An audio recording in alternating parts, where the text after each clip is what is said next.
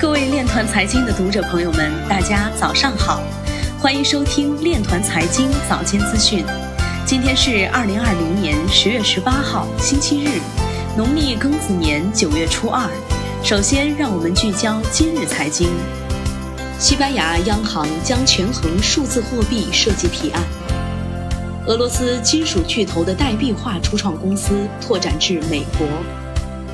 安徽自贸区蚌埠片区将打造区块链政务加公共服务模式。兰州科技创新园一期预计年底入驻，涵盖区块链等新技术研发。当前，BTC 锚定币总发行量达十四点二五万枚 BJC 首发项目 FUTU 开盘涨幅超百分之一百三。币合集团创始人巨建华应邀担任人大 EMBA 特约讲师。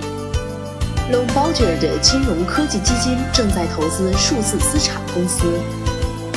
道行基金会主席亨利·白乐奇说：“以数字技术推动疫后经济复苏，即为未来数字经济发展赋能，应得到重视。”王永利说：“数字人民币代替现金只能是第一步。”今日财经就到这里，下面我们来聊一聊关于区块链的那些事儿。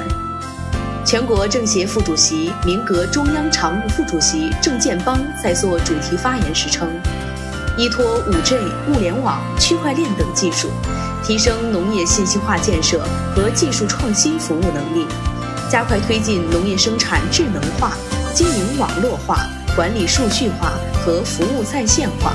促进农业生产方式和种养殖结构不断优化。